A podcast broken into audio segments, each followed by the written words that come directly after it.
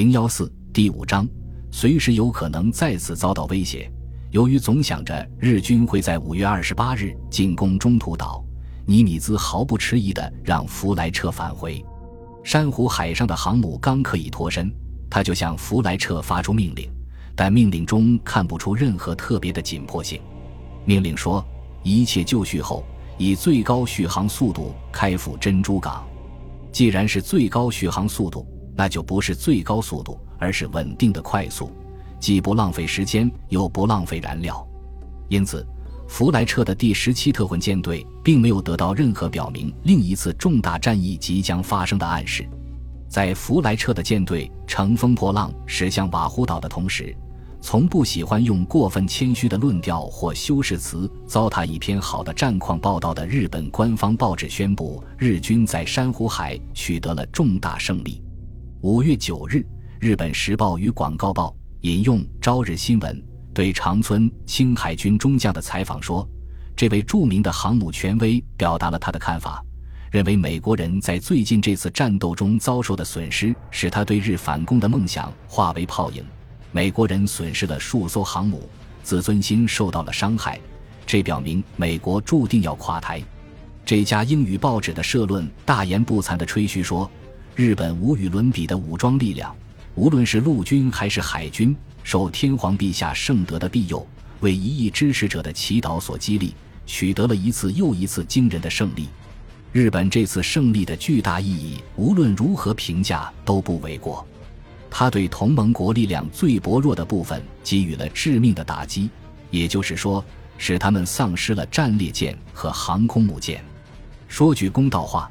日本新闻记者们并没有胡编乱造，他们只是如实的报道从海军司令部得到的消息。任何参战人员都很难对战况做出客观的估计。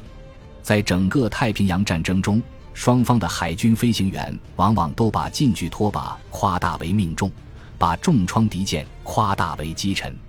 希特勒亲自向东条首相发出贺电，遭到这次新的失败后。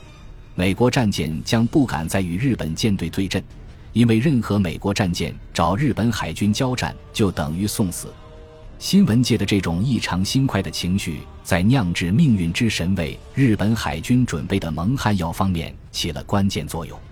南云对约克城号和萨拉托加号，日本人仍把列克星敦号报作萨拉托加号，已经葬身珊瑚海海底，深信不疑，对损失祥和号和瑞和号毫不在意。虽然中途岛战役尚在计划阶段，他已损失了原定参战航母的十三，但敌方也损失了两艘航母。南云的参谋们对这一情况并不重视。曾参加过空袭珍珠港的水平轰炸机老手、现任飞龙号航空参谋的桥口桥海军少佐解释说：“由于我们深信第一、第二航空母舰战队比第五航空母舰战队强得多。”所以，尽管第五航空母舰战队在珊瑚海海战中遭到损失，我们仍然相信优势在我们这一方。日本海军没有急于修理祥和号，也没有对瑞和号进行补充，结果这两艘建龄不到一年的大型航空母舰未能与其同伴一起参加中途岛海战。如果他们参战，战局就可能改观。瓦胡岛上的指挥官们偶尔仍因一些小小的疑问感到不安。罗奇福特几乎可以肯定，中途岛是日军的首要目标，而且正如我们已经谈到的，尼米兹对此也坚信不疑，甚至亲临中途岛视察。在截获的日军密电中，常常提到一处被称为 AF 的地方。从电报上下文看，罗奇福特强烈的预感到 AF 指的是中途岛。于是，五月十日或其前后几天，在征得莱顿和尼米兹的批准之后，他给日本人设了个小小的圈套。根据他的建议，中途岛用明码向瓦胡岛发报，报告淡水设施发生故障，岛上淡水短缺。日本人中了圈套。四十八小时内，作战情报局截获了一日军密电，该电报通告各有关指挥官：“A.F. 缺淡水。”就罗奇福特而言。A.F. 的所指问题算是解决了，但是与海军部之间仍有分歧。例如，就诸如某艘日本航母的名字之类的肢解问题，海军部与他争执不休，最后把他惹急了。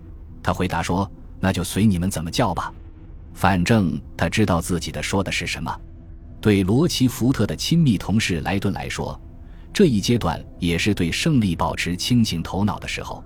莱顿后来说，在珍珠港事件的时候，他们根本不愿听我的；可是到中途岛战役的时候，他们愿听了。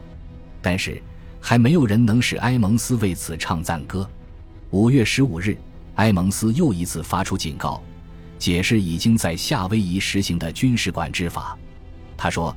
真正的侵略和战争的恐怖已经在我们头上降临，现在我们这里随时有可能再次遭到威胁。民众和军队的一切努力都是为了使这一战区做好准备，以便对付任何事变。尼米兹下令做好以舰队对付入侵的准备，这引起埃蒙斯的反对，因为这样第七航空队的轰炸机就要听从太平洋舰队的指挥。五月中旬。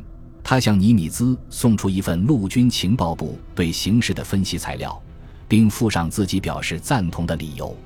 他指出，海军的作战计划是基于对敌方意图的估计，而不是基于对敌方能力的估计。而敌人是有能力再次进攻瓦胡岛的。埃蒙斯说得很对，珍珠港事件给人们提供了惨痛的教训。如果美国人不去研究日本人能够干些什么，而花费大量时间去研究日本人可能干些什么，那么什么样的事情都会发生。但麻烦的是，在当时情况下，尼米兹没有选择余地。他的舰艇和飞机数量有限，不足以对付山本的所有作战方案。不过，尼米兹能够而且确实指派了一名参谋——詹姆斯· ·M· 斯蒂尔海军上校，对莱顿、罗奇福特及他们同事的分析逐点提出过质疑。埃蒙斯在华盛顿的许多上司甚至更怀疑。俗话说，如果一件事听起来太好，不像是真的，那他倒可能是真的。这些情报中有一些看来言过其实，正如陆军参谋长乔治 ·C· 马歇尔在国会珍珠港事件调查委员会上作证时说的：“当时日军的一支部队把中途岛作为其邮政地址，这使我们非常不安。”他们这样公开暴露自己的企图，似乎有点太过分了。后来敌人的舰队真的出现了，我们才松了口气。因为要是我们真的上了敌人的当，把数量有限的舰艇都集中到中途岛海域，而日本人却进攻他处，那么他们就不会遇到任何抵抗了。由于当时马歇尔根本不了解全部情况，或是由于他这些年来忘记了一些情况。所以他把获悉日本作战计划的功劳归于魔术，他破译了日本最高层的外交密码及美国人所称的子密。但是他强调指出，不能对情报机构提供的所有情况都信以为真。我们不得不进行仔细核查，因为说不定什么时候我们就会吃大亏。如果对方政府善于此道，突然发现我们破译了他们的密码，正在截获他们的情报。他们必然会竭尽全力将计就计，将我们引入灾难。尼米兹当然知道，一旦他估计错误，后果会多么严重。但是海军之所以在他肩上缀上四颗星，并任命他为太平洋舰队司令，就是要他做出这种极为痛苦却又深谋远虑的决策。如果这些决策导致惨败，就得引咎自责。因此，他继续收缩战线。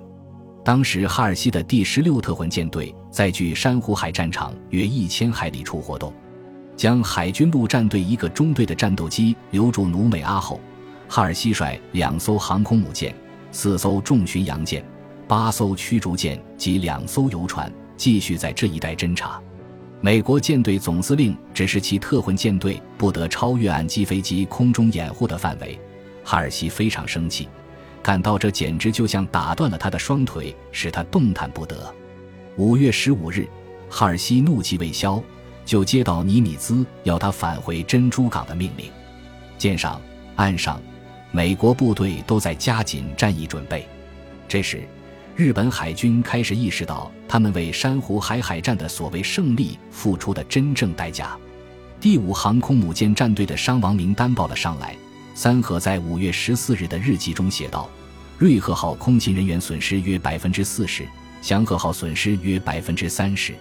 从伤亡名单看，战斗非常激烈。高桥鹤一海军少佐阵亡。天哪！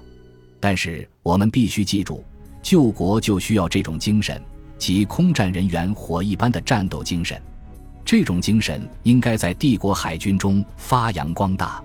冷静、可靠的高桥是空袭珍珠港时的俯冲轰炸机队队长，他的死对日本人是个沉重的打击。日本海军早期取得的每一次空战胜利，都消耗了其力量之本——富有战斗经验的飞行员队伍。刚刚培养出来的新飞行员，无论多么求战心切，多么勇敢顽强。都不能完全代替像高桥这样技术娴熟的沙场老将。本集播放完毕，感谢您的收听，喜欢请订阅加关注，主页有更多精彩内容。